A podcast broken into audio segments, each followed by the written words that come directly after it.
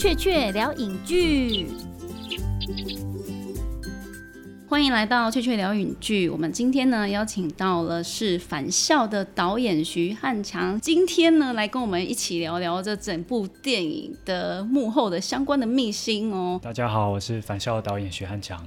其实这一部片哦，在很早很早就开始举行试片了。那通常呢，这个对我们就是写影评的人来说，有两个征兆，一个就是他不怕被人家看，所以他可以。为了要口碑宣传的效应可以累积嘛，他就可以很快。因为你知道有些好莱坞的大片啊，他就是死都不给媒体看，他就会前一天上映前一天或者上映当天再举行媒体试片。也就是说，你当时你看了，就算觉得。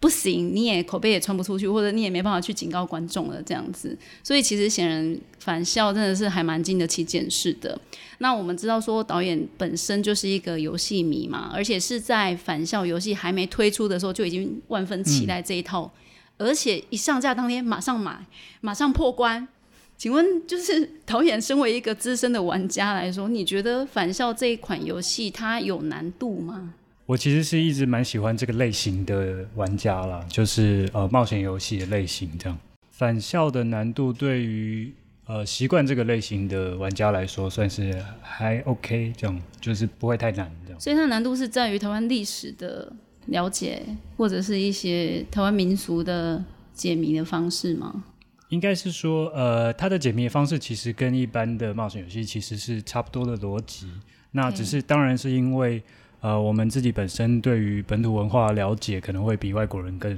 容易一些，这样。嗯嗯嗯。对。导演之前好像提说，外国人不会懂得拜拜，所以外国人如果遇到那种拜拜烧香的，他不会知道要把香插进香炉里面，对，或者是或者是要把金纸放到炉里面，这个事对我们来说几乎是本能反应。对对对。但他们可能会想说，我拿这个要干嘛？这样。那导演你自己有觉得说，哎，这款游戏玩完之后？它真正的那种核心价值的部分，最让你印象深刻的是什么？其实最印象深刻的，当然还是在返校之前。其实，呃，就我的印象里面，我没有玩过，或是没有听说过以这个背景作为故事背景的台湾游戏。嗯嗯。所以对我来讲，它是第一个，这也是很可贵的地方。然后，呃，它的结局非常的感人。其实，它的整个故事设定的。比我一开始预料的还要好很多，这样。哦，就你只是本来以为是一个披着台湾文化皮的游戏，然后进去玩了之后，应该是说你一开始呃预设它会走的方向可能就是一个校园鬼故事吧。嗯，对，那只是因为刚好时代设定在六零年代这样，结果没想到他要讲的故事这么深刻，所以当时有点吓到这样。嗯嗯嗯。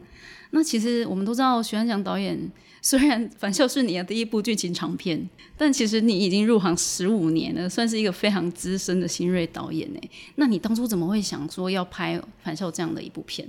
啊，其实因为在那之前，我在发展的故事多半都比较偏向喜剧或比较恶搞一点的东西，对，所以就是第一部就拍这么严肃的电影，我自己也很意外。这样，那我觉得主要原因就是因为自己真的非常非常喜欢这个游戏，然后希望可以把这个故事介绍给。不是玩家的观众这样。你当初有去参观次主吗？还更深入的去了解这个游戏？是你当初玩完之后就想哇，好想导这部戏吗？还是有怎么样的因缘机会说，哎，变成一定是你是你毛遂自荐飞蛾扑火呢？还是？哦，其实这个蛮巧合的，对，因为一开始我的确就只是抱着一个玩家的心情，然后第一天把它玩完了，嗯，那只是当下的确觉得就是这个故事很值得被拍成电影这样，但其实那时候从来没有想过会是自己。在一个很因缘际会的巧合下，跟几位电影产业的前辈们吃饭。我们本来在聊别的案子，然后聊一聊，就其中一位就提起了返校，突然之间蹦出来说：“我觉得要有人把它拍成电影，它故事很棒。”因为他们可能那时候都还没有真的去玩过，我就跟他们强力推荐说：“觉得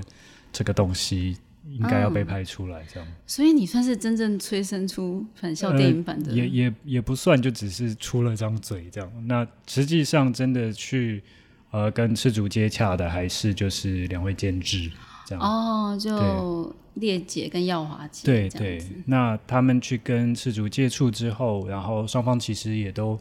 顺畅顺畅的，然后再回过来找我这样。哦，因为是当初你提的嘛。我觉得可能是因为我。对游戏比较熟悉，然后一路上的创作也都跟游戏比较有关系。嗯嗯嗯，对，又提到说你是一个资深玩家，可是其实十几年来电玩游戏，尤其是在视觉这一块，真的是日新月异耶。嗯就以前我们看的那种游戏画面，其实很容易过个几年之后就会觉得，嗯，怎么那么粗糙？嗯，所以导演你在指导返校视觉的这一块的时候，你有思考说，哎，如果我今年就是今现在拍完了，然后会不会可以经得起三年、五年或者十年后的自己去看的时候，觉得它还是不会那么粗糙，经得起检视这一块吗？我觉得电影比较不大一样的地方是，电影语言也一直在改变，也是随着每一年都在改变。但是它改变的那个方式其实跟游戏不大一样。像你刚刚提到的，就是游戏通常就是因为呃视觉画面的技术越来越好，然后运镜的手法也越来越像电影。对对，对啊，那在电影跟游戏的界限开始越来越模糊的情况下，某种程度上电影也开始游戏化了。我甚至看有一些游戏的那种场面啊，我都一度以为是在看那种奇幻的史诗巨片的那种过场。那所以对我来讲，我觉得，呃，与其去担心就是我们所把它电影化之后的这个视觉化会不会过时，其实更重要的是，它游戏里面传达那个精神，我们有没有传递出来？因为如果这件事有传递出来的话，也许它就可以经过时间的考验。对这句话我非常认嗯同，因为为了知道你决定要指导反向之后，我就把尽量的在网络上你可以看到的作品全部都挖出来。我发现你的作品真的有一个非常强大的特色，就是影像部分啊，感觉还好，但是故事方面真的都会让我有一种被击中的感觉。所以这真的是印证了导演的核心思想，就是故事本身如果经得起检视的话，其实不论它是几年的作品。即便他可能因为学生电影可能会有学生电影的样子，嗯，那那个商业片会有商业片比较看起来相对精致的画面，但其实如果故事说的好的话，其实这之间并没有太大的差别哦。嗯，那导演以前的作品，其实我刚刚提到，就是我觉得真的是剧情叙事都大于影像叙事的这一块。可是《反校》这部电影的影像是这整部电影的很重要的一个精髓，它非常的是剽悍，然后观众也可以完全因为它风格化的画面，然后映入眼帘，然后甚至就是记住这个游戏它的风格的部分。嗯，那导演，你之前的作品其实影像部分是你最不计较的，我感觉啦。因为之前其实多半都在拍短片嘛，嗯，或是就是电视电影。那通常短片跟电视电影的资源都非常非常非常的少。自己也知道说要做这样的题材，其实以我们的预算，绝对就是以以前短片的经验来说，呃，是绝对不够的。对所以呃，很多情况下我们就会故意反其道而行，就是我们就故意去走一个 low 风，就阳春的风格，对，让就是让那个用用故事的调性去把这一个看起来很粗糙的这样的风格让它合理化。而且很符合你的惯有的喜剧的一些叙事手法。是，那其实这多半其实都是在呃现实限制之下产生的应变，OK，对，所以并不是说就是我不是不重视画面，只是就是你你有多少多少多少资资源就做多少事这样子。对，那导演是否是也对于自己就是首部剧情长片电影的水准有一个自我要求？所以在返校上面，我们可以看到非常大的一个很强悍的。有些电影我看完，通常都会有人格分裂症，就是诶，可能它分成两部片，前面的风格跟后面的风格不太一样，或者是影像语会不太一样，或者是那种形式都不太一样。但是返校是一个非常高度完整性的一部，从头到尾还蛮具有连贯性的。那导演自己自我要求的部分，就是因为你你好像有提说你是做后置，嗯，就是强项的部分，那这个部分的着力点是在哪里呢？呃，如果是说它整体视觉的风格的完整性的话，我觉得这个比较归功于就是我们有一个非常厉害的摄影师呃周一贤，嗯嗯嗯，对啊，之前的作品是那个那些年我们一起追的女孩，嗯嗯嗯然后怪怪怪物，它是一个风格非常非常强烈，而且视觉视觉很强很强的一位摄影师，然后也很懂得戏剧原理，所以在那方面他帮了我很多很多的忙，在视觉上面。然后除此之外，我们也有一个非常强大的美术指导，他的团队也是拼了命的在完成这个视觉场景。然后因为里面呃很多美术组的成员也都是返校游戏迷，所以，等于是大家都很想要让这部片可以更好，这样。那所以显然摄影师也是玩过喽。摄影师比较不是，他比较是呃，他像是我的相反，就因为我是游戏迷嘛，嗯，然后因为他希望可以保持在一个比较观众的立场，对，然后应该是说他比较重视的是那种直觉的感情。OK，对，就是这场戏他感受到的是什么，然后他用什么方式去看这场戏。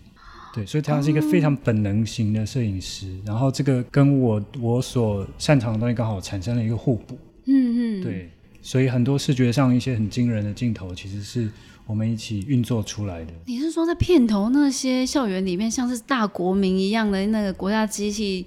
去让小孩子就是学生们就是排排对战啊，然后甚至是俯拍的那些镜头，有一些是我想的，就是我们之前其实会把所有的镜头全部都整理过一遍。分镜，对对对，就是我想出来的镜头怎么样，然后他透过他的经验跟他的感受，怎么样让那些镜头更好。哦，所以这是一个激荡跟讨论出来的一个互相觉得 OK 的结果，这样是子。所以那个返校，它除了一些经典的返校的游戏的那种画面、镜头语汇之外呢，它加了一些让我在看的时候有点惊艳的感觉，说，哎。这一定不是，因为反向它是一个卷轴式的平面的动画的游戏，但是电影版它是真人的嘛，是三 D 的嘛，所以导演你取的那种角度，我突然觉得，哎，把那个第三个维度拉进来之后，甚至其实我们可以说第四个维度，因为等一下我们可以再聊这一题，就是关于梦境的叙事的部分。所以我就觉得，就是突然之间，我好像从一个薄薄一张纸就掉入一个还蛮大的深海里面的那种感觉，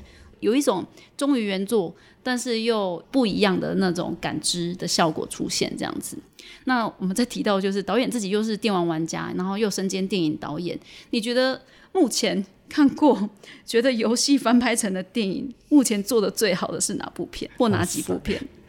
对这个问题真的是很困难啊。对啊，因为就是身为游戏玩家，其实你就是会对游戏改编的电影会特别要严求，苛，然后同时也因为自己这次做过一次，也才终于明白为什么游戏改编电影这么这么困难对，那其实主要原因就是因为呃，游戏在说故事的方式跟电影在说故事的方式是完全不一样的。因为对游戏来说，其实重点是玩家自己去体验这一趟旅程的过程。嗯，那里面所谓的故事多半就是一个你在体验这段过程之后给你的一些回馈，嗯，或者是给你一个动力，让你可以继续玩下去。嗯，所以他们在故事的比重上面跟叙事的手法上，其实跟电影还是有很根本上的不一样。那因为电影的话，你就必须要跟着角色，嗯，你必须要跟着阻碍、跟着冲突，一直往前进，然后产生一个新的结论。对，所以呃，观众是处在一个被动接受资讯的方式，一直被资讯填压这对。对，所以我觉得在实际上做完之后，我觉得我实在没有办法苛责任何一部电玩 改编电影啊，因为明明就真的很。超多的啊！对啊，但是就是我说，我一直说我没有办法去从此用很温柔的心态去看他们，就是哦、你做的真因为因为因为真的很难啊。对，我们知道，其实电玩 IP 被翻拍本来就风险很大，而且真的是太多拍烂的，然后以至于就是导演不忍苛责。然后，但是我刚好像没听到你觉得很满意的是哪一部吗？就哎、你这样翻拍不错，沉默之球一《沉默之球一》我也觉得是我目前跳出来的第一个答案，对。但因为我自己本身是骨灰的沉默之丘粉丝啊，那就更严苛的看对，。所以在看电影的时候，还是会觉得，嗯，有后面有一点不不稳定好这样。嗯，对，但是我觉得以你看起来也知道他们的预算其实应该蛮有限。以好莱坞来说，嗯，它也不是一个大成本，也是一个中小型成本的片子。而且你提到后面那不忍苛责的部分，应该是可能也是回到了电玩跟电影最大的不同，就是它必须要给一个结局。应该是说玩电玩的时候，你在等到那个结局的时候，是因为你自己做过了一些事情，你自己在游戏的过程中你所做的事情，然后最后因为这个结局而得到一个惊喜。那但是作为电影的话，因为那些事情都不是你经历的，都是荧幕上的角色经历的，所以那个冲击性就绝对不会比弱你自己来的经验的来的强，这样子。所以在透过电影版的剧情的渲染度，就是戏感的部分要给的更足。呃，应该是说你整个，你可能可以保留那个故事的主干或者是一部分的元素，嗯但是你其实基本上你整个说故事的方式是需要重新思考的。那导演觉得，就是到底知名电玩拍电影到底是会犯下哪些就是没拍好的原因的部分？其实我觉得这这几年来有越来越好。那我前阵子刚好看到一篇访谈，是那个《名侦探皮卡丘》的导演，他在提到，就是他举了一个例子吧，就说，譬如说，因为就是宝可梦是一个粉丝量非常的巨大，而且最大的对，而且也很粉丝也很凶猛这样子。然后你他们是如数家珍的记住每一只宝可梦。那他们在拍电影的时候，他们就要非常的去小心这些部分了。那他认为。游戏改编电影，其实在这十年之后会越来越好，因为当初小时候玩过那些游戏的人，现在都在做这些事啊，就是技术跟上了，然后或者因为爱的关系，会给他更多的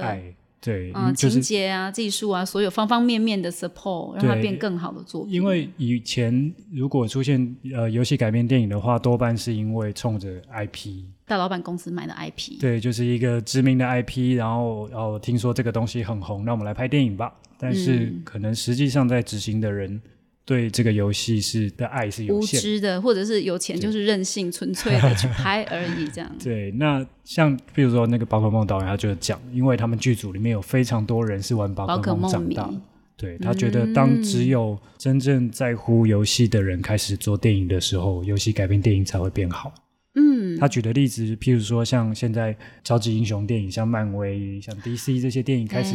质感变好了，变得比八九零年代好。如果你现在回去看八九零年代的超级英雄电影，会觉得好像没有人在认真对待它。嗯，但现在它变成一个这么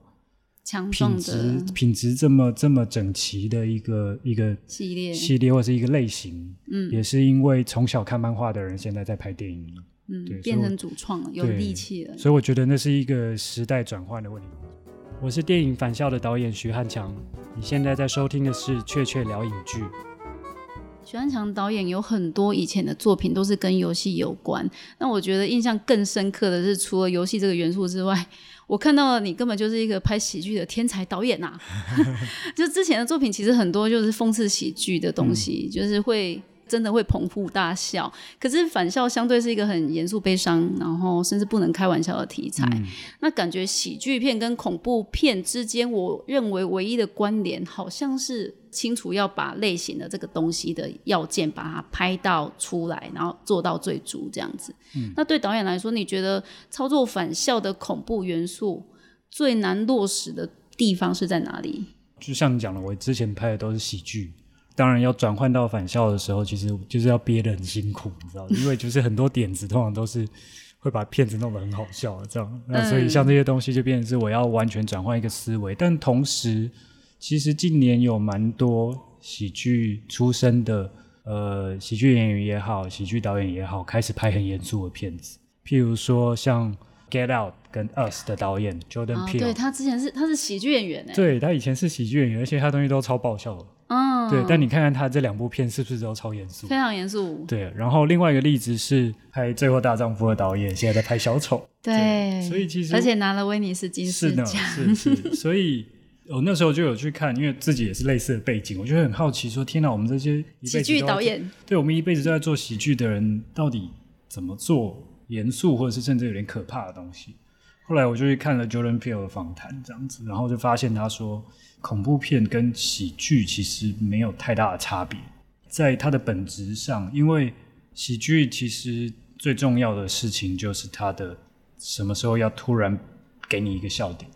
所以你前面的铺陈很重要。嗯，你铺陈铺陈铺陈，在你意想不到的时候给你一个笑点。那其实运作恐怖片是类似的逻辑，就下点。呃，所以其实，在运作本质上，你其实只是换一个方式在经营所谓的那个那个 surprise。嗯嗯，对，就是你怎么样让人家以为是这样，结果是那样。OK，那 surprise 的感觉。对，那另外一点是，我觉得其实因为我自己是做喜剧的嘛，其实我觉得做喜剧的人平常都超苦闷的，超严肃的啊。我们知道像金凯瑞啊，甚至已经过世的春风化雨的 Robin Williams，对啊，对，听说他们私底下真的是非常严肃，非常严肃。那这一点我完全理解。你每天在。荧光幕前，你就是尽情的在发挥，嗯，好笑的那一面的时候，其实等到你工作结束之后，你你就是会把所有的负能量都发挥在私底下别人看不到的地方。对，所以真的是小丑的那一首歌呢。是啊，是啊，其实就是像现在这部，快唱出来了我。对，现在这部小丑这部电影其实也是在讲这件事。嗯，对。那其实喜剧演员，我觉得私底下应该都蛮辛苦的，而且你看要想这么多梗，在关键的时刻做一个爆发或发挥。那像我，我历年来做过这么多喜剧，其实常常都是在呃人生中最苦的时候，然后有时候会是那种。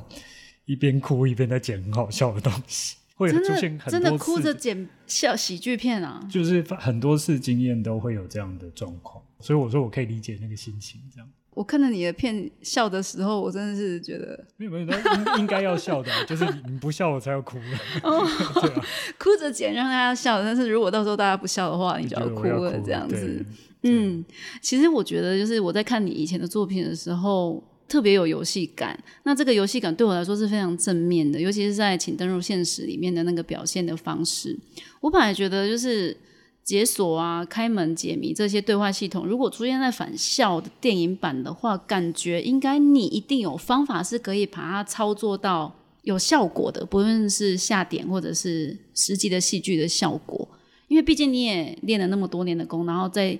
就是把游戏这个东西实际应用在电影里面，我认为是成功的。可是你最后是没有的，嗯，你最后就是寻一个剧情片的模式，把返校拍成完全不太带游戏感，而是感觉是为了要让观众更入戏的去做服务，是这样子的吗？呃，应该是说，我也没有刻意的去回避它原本有的游戏性了。譬如说，我们还是有还原一些。呃，经典的场面，比如说去模仿那个横卷轴式的移动，其实那样的镜头也出现了蛮多次。嗯，或者是一个很平面式的构图，比如说大礼堂里面，嗯，对啊，那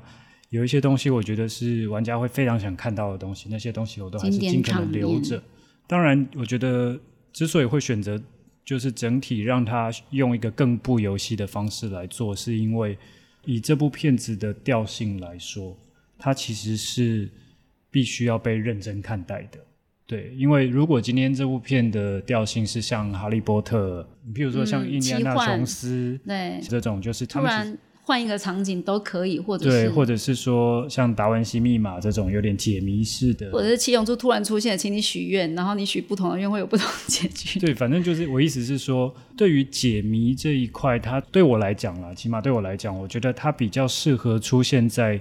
调性本身就不那么严肃的故事当中，OK。但是以返校来讲，如果我在里面设计了大量的机关跟谜题，呃，我们想让观众去着重的这几个角色之间的纠葛，可能会因此被消减掉。嗯，对，所以这一块是我们在从编剧过程一直到拍摄，甚至在剪接的时候，都一直不断的在拿捏，到底要。存留多少像这样子的部分？反正有一个让我非常印象深刻的地方，就是每一个剪接跟转场，它之间的顺畅度，就是让我对于台湾电影重新燃起了希望。因为通常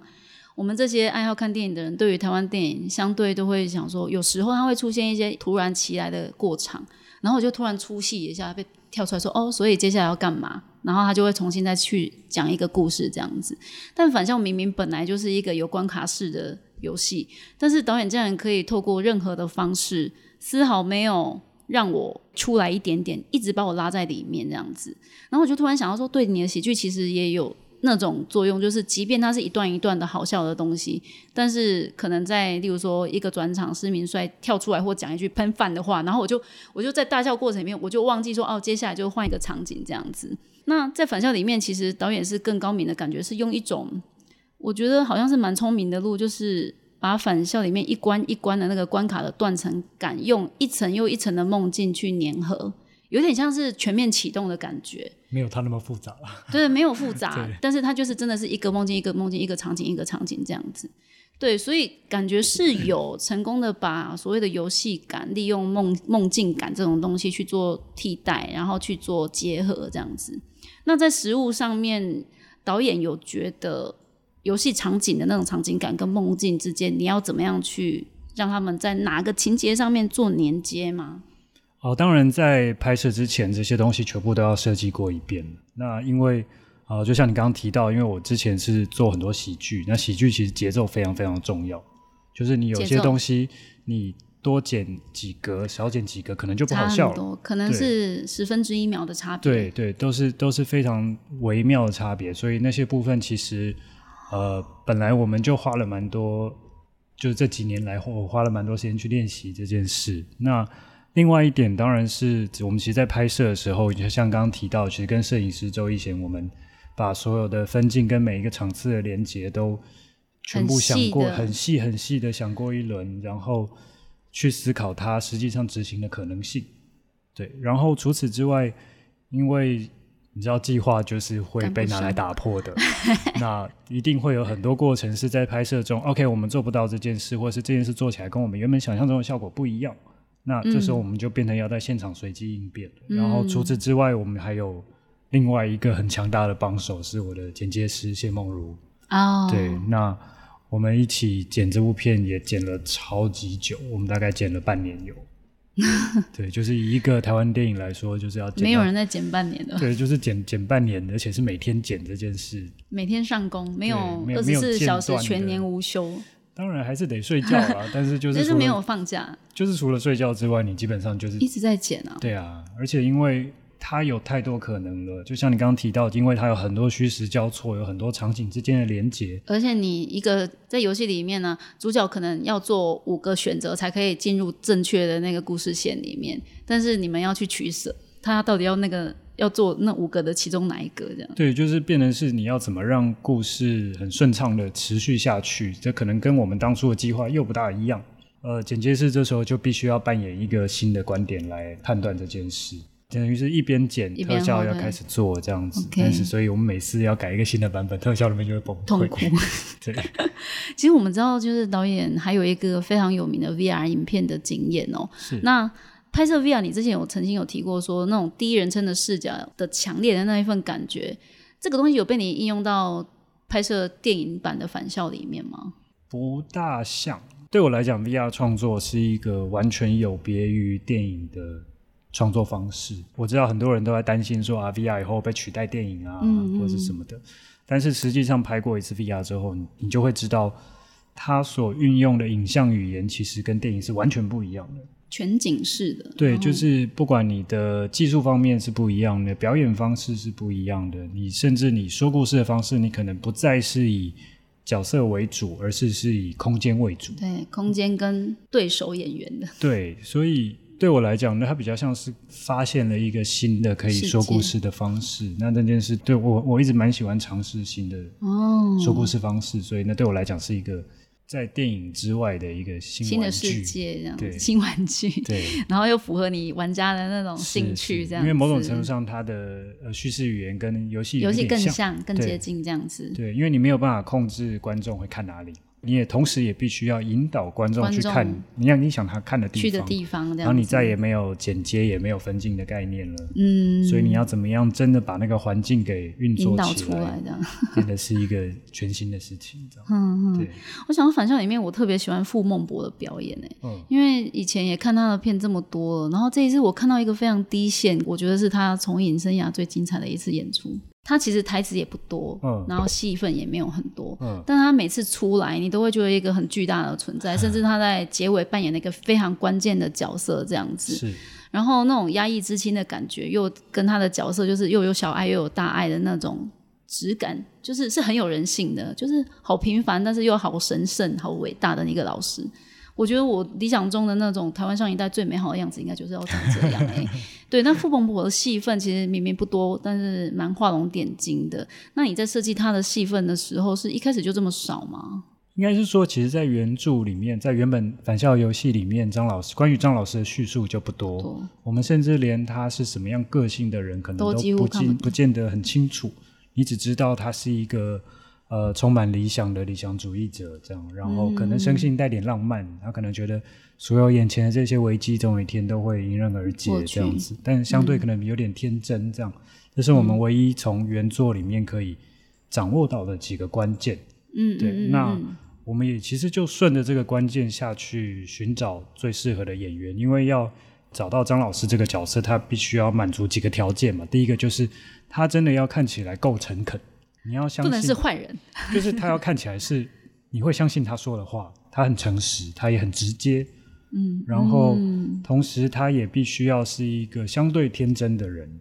理想主义者。对，理想主义者就是我相信这个世界会越来越好，越好。对，然后我相信人，不管我遇到多惨的事情，我都相信人。嗯嗯，对。那付孟博他，因为我看过很多他之前的表演，那我们虽然之前没有合作过，但是也认识了一段时间了。哦，就我对他的认识，其实他本人就还蛮接近这个状态。其实你说他在范宝德也是有点类似的角色，可是可是我总觉得导演一定做了相关的调控，因为就不一样，就还是可以感觉不一样。然后之前又听到导演就是调控女主角王静跟调控男主角不太一样的方式，我想说，哎，那傅孟博你有怎么样？你的 people 是怎么样？倒他呢？其实真的要说起来，我也没有觉得我真的做了什么事。我觉得比较像是因为他的弹性很高，弹性。因为你说像，比如说他在《范宝德》里面扮演的角色，在《最后诗句》里面扮演的角色，跟在《反校》里面扮演的角色，其实都不大一样。虽然好像都带着某种天真大男孩的感觉，但是但是都不大一样。对，那这部分当然也归功于我们的造型，把它塑造成一个。老师的样子这样子，那另外一方面也是因为他对于这部片子同样也相当的投入，嗯，这样，那他是那种非常本能又感性的演员，然后又加上因为他经验丰富，所以对技术的了解也很清楚，所以常常你只要跟他沟通，呃，这个角色的状态，然后这场戏的需求，其实他就可以帮你完成这样子，嗯，对，所以其实我觉得这部分是。呃，比起两位主角来说，其实他比较像是他帮了我很多忙。电影《返校》今天上映喽，想知道更多的幕后秘辛吗？请继续锁定下一集的《雀雀聊影剧》。